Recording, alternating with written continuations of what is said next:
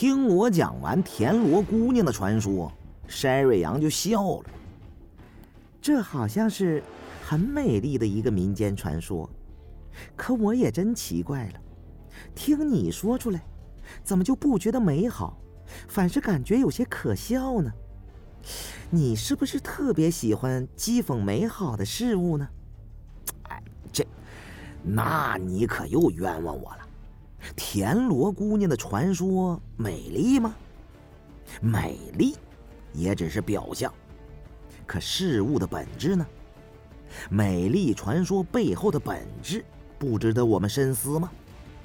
类似田螺姑娘这种美丽的传说太多了。解放前的老百姓们都喜欢听，为什么喜欢听呢？因为劳苦大众没黑没白的流血流汗，到头来创造的财富都是别人的。他们一辈一辈勤勤恳恳、饥寒交迫的忙碌，到头来却始终要过着省吃俭用、节衣缩食的日子。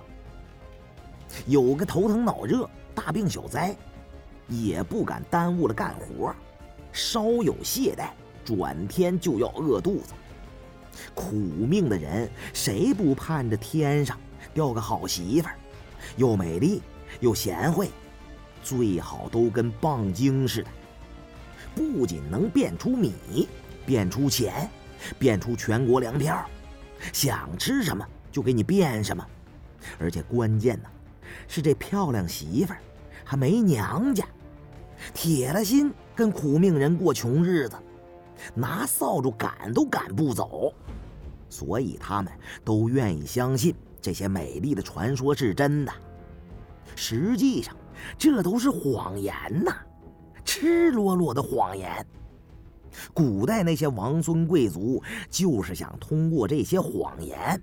给劳动人民一个看起来无比光明的未来，好好干，吐了血也别喊累，穷日子慢慢的忍着，苦日子慢慢的熬着。但你得老实，不能偷，不能抢，更不许造反，也不要随随便便的怀疑老天爷给你安排的生活方式和家庭出身。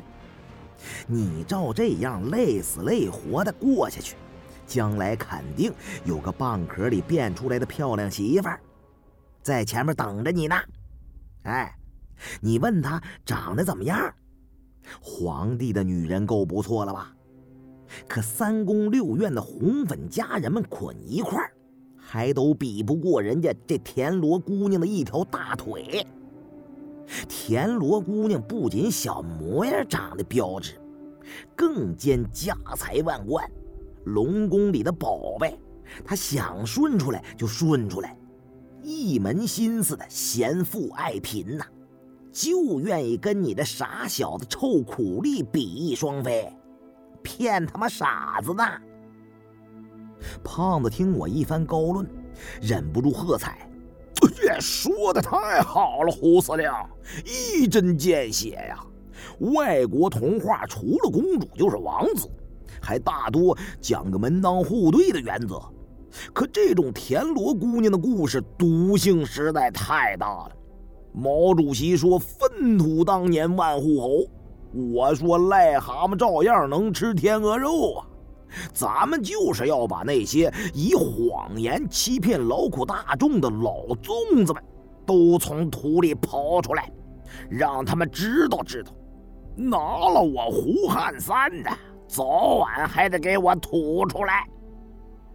山瑞阳早就被我气得没脾气了，听胖子又有心撺掇我去做那摸金校尉的勾当，只好提醒我说。摸金符都摘了，怎么好再做摸金校尉呀？将来到了美国，好好做生意就是了。胖子笑了，嘿嘿嘿嘿杨灿，我一直拿你当聪明人，可我发现你跟胡司令相比，还真不是一个级别的。我想起以后你跟他过日子，就不得不替你发愁啊。凭你这种白璧无瑕的名誉，和对美国价值的深切信仰，使你根本不可能发觉他跟你玩什么猫腻。以我这么多年对他的了解，他胡八一是个吃素的善男信女吗？No 啊，他可不是省油的灯啊！这小子是满嘴当代天方夜谭呐！他要是能摘摸金符，我情愿把脑袋揪下来让你们当球踢。他把摸金符挂脚脖子上，也能算金盆洗手吗？就算洗手了，脚还没洗呢。我暗骂这王胖子怎么哪壶不开提哪壶啊！专门败坏我好不容易才在筛瑞阳心目当中树立起的遵纪守法的形象啊！这事儿筛瑞阳未必不知道，只是给我留点面子，心照不宣而已。何必非要你来多嘴多舌？我赶紧从中打岔，分散掉众人的注意力。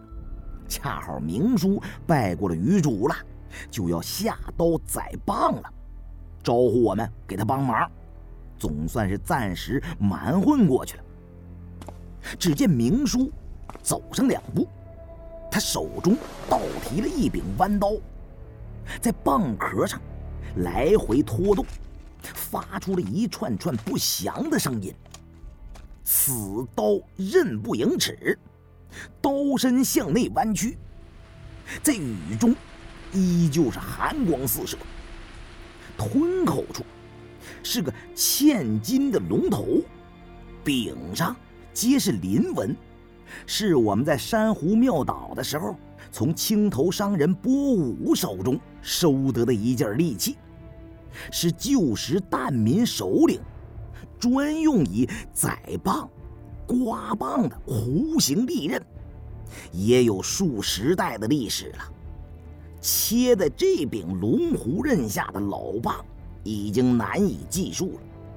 但用以碎刮这千年的砗磲，恐怕也是初次啊！海上大雨滂沱，众人穿着雨衣，矗立在甲板上。看明叔手持刮棒的龙虎刃，将刀身在食人蚌外壳上来来回回的拖动。早先的蛋民们依靠在海里采蛋捉蚌为生，常常将自己比作鱼龙之同属。这大概是由于采蛋太过危险了，带个“龙”字，能够不为猛鳄水族所伤。这柄用来取珠图蚌，在水下搏击蛟龙的短刃，才被称为龙虎。但是在古时候，只有皇室才能够以龙自居，但民用龙字犯了忌讳，从不对外宣扬，也不会将龙虎示人。明叔的舅公早年是蛋人出身。所以明叔非常熟知彩蛋的种种名堂。我和胖子看他像个神棍一样，用刀拨弄蚌壳，口中还念着咒言，如同在为之老蚌在行前做法事超度一般，都觉得有些好笑。明叔又怪我们不懂其中的厉害，摸金和彩蛋。都是传统的手艺，摸金的行规那么多，谁都难免会犯上两条，犯了也就犯了，只要八字够硬，未必就会搭上性命。可在海上采蛋所面临的风险，非是在山里盗墓掘种可比呀。常言说得好，欺山莫欺水，瞒天不瞒海呀。山里的古墓年代再久，未必有某些海中水族活的年头多。大海上神秘难言之事多不可数啊！一旦在海里出了事，逃都没地方逃啊！如果不对海洋心存敬畏，在海上任意妄为，便有十条性命也不够去丢的。海上跑船、打鱼、采蛋之徒多如牛毛，可没听说其中有半个敢对海神鱼主不敬的。我心中不以为然。这几年做摸金校尉的经历，使我知道，摸金校尉鸡鸣灯灭不摸金，这行规绝不是什么迷信鬼神之道，只不过世俗之人难窥其中真意，歪曲误解而已。不过此时也不好多说，只好让明叔赶紧动手，让大伙瞅瞅，蚌壳里面。是不是藏着一只可恶的、专门欺骗劳动人民美好感情的蚌精？山瑞阳不想看这血腥的场面，想去船头接应阮黑师徒等人。临走的时候招呼我也过去。老胡，咱们到船头去好吗？我有几句话想要对你说。我暗道不妙。肯定是胖子刚才说溜了嘴。如今塞瑞阳要追问我洗手和洗脚有什么区别，我最怕他提这件事儿，急忙抓住后甲板捆扎食人棒的一条缆绳，对他说：“嗨，明叔和胖子两个人如何收拾得了这么一个大家伙呀？我得给他们帮忙。要谈就在这儿谈，我现在是死也不离开寸步。”山瑞阳怅然地望了我一眼，就独自冒雨去了船头了。我看着他的背影，松了口气。看来我那枚摸金符终归是保不住了。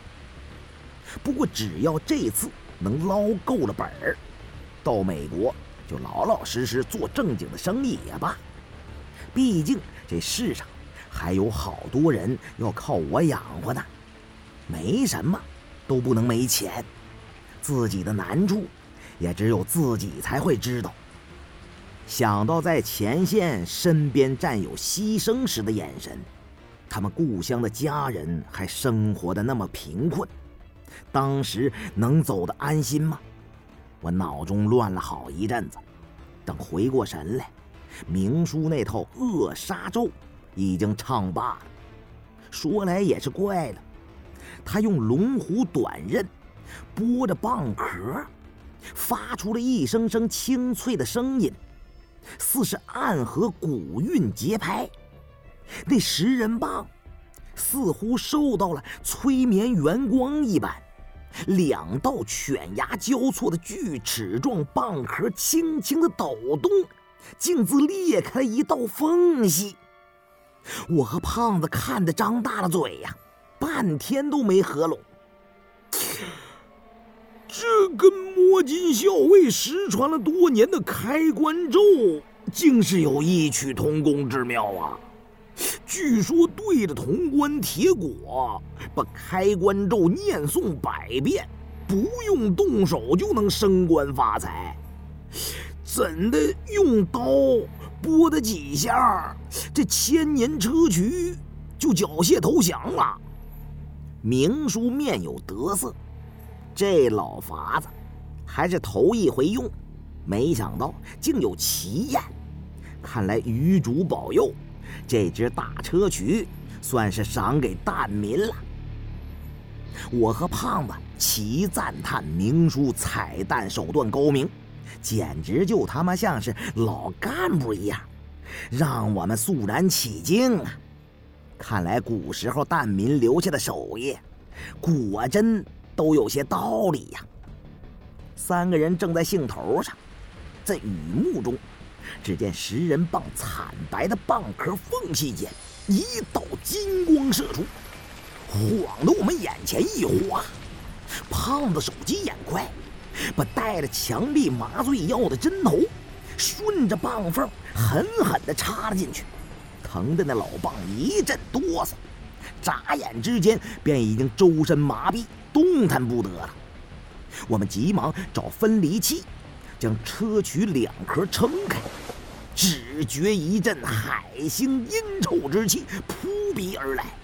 昏暗的雨天下，蚌壳里光彩熠熠，夺人耳目。在晦暗无边的海面上，可照百步啊！没等我们瞧清楚，明叔就手忙脚乱的拽下我们穿的雨衣，把棒中金光盖住，脸上全是又惊又喜的复杂表情。胖子迫不及待的问：“呃，怎的？里面是田螺妖精还是人鱼呀？”明叔抹了一把脸上的雨水，虽是被雨浇得透了，但心火上升，竟是口干舌燥。他干咽了两口唾沫，才说出话来：“玉肌金鳞的美人鱼呀，不会错啦！看样子喜在洗银棒中已有许多年头啦。”不是富贵不逼人呐，富贵一来如天崩啦，这下真是发达啦，比同体积的钻石还要还要值钱啦。说到后来，他语音哽咽，激动的老泪纵横啊！玉座龙王听后能能开眼啦！我李人命能有今天，得了海中青头之主，托被人爬铁轨呀，这辈子急了，就算现在立刻洗啦，也不晚啦！我赶紧摁住明叔的嘴，别胡言乱语啊！什么叫死也值了？既然得了这海中的异宝，现在要是死了，那便是万万不值啊！明珠恍然大悟，连忙用力抽了自己两个耳光，不住的祷告：“明明沧海，自己刚才说的都是放屁，一个字儿也不能算数。”我和胖子懒得去管情绪失控的明叔，都把脑袋。钻进盖住大棒的雨衣，想开开眼，好好瞧瞧什么是青头之祖。但这一看之下，除了吃惊之外，脑子里就没剩下别的念头。我自认为在古墓中见识过无数奇珍异宝，可那些全部加起来，似乎也不及眼前蚌中之物啊。只见微微颤抖的蚌肉中，有一尾孩童般大小的怪鱼。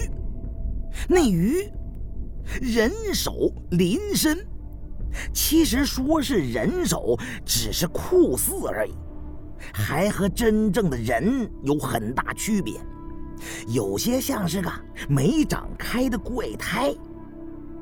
人手般的两鳍和背脊。轻盈如玉，光润流彩，与全身灿若黄金的鱼鳞辉映生光，炫目离奇呀！我发现那鱼身已经质化多年了，之所以尚可发光，是因为那近似女子人头的鱼手口中向外张开，嘴里。露出半颗含着的明珠，珠气纵横，映得金鳞玉翅，月华四溢，使人不可逼视啊！我看得眼睛发花呀，赶紧揉了揉眼，把那雨衣重新遮住，问明叔：“这人鱼的尸首怎么会变成这样呢？实在是匪夷所思啊！”令人想象不出个所以然来，它究竟价值几何？明叔说：“这东西太珍贵啦，端地是件海底天造奇珍呐，像那老蚌运珠，盖无迹而化为有迹，月者水之精啊，珠者月之精啊。”老蚌权杖千万年吸取月季精华，成就海底灵珠。如果天上没有月光，海里蚌螺就不会含珠了。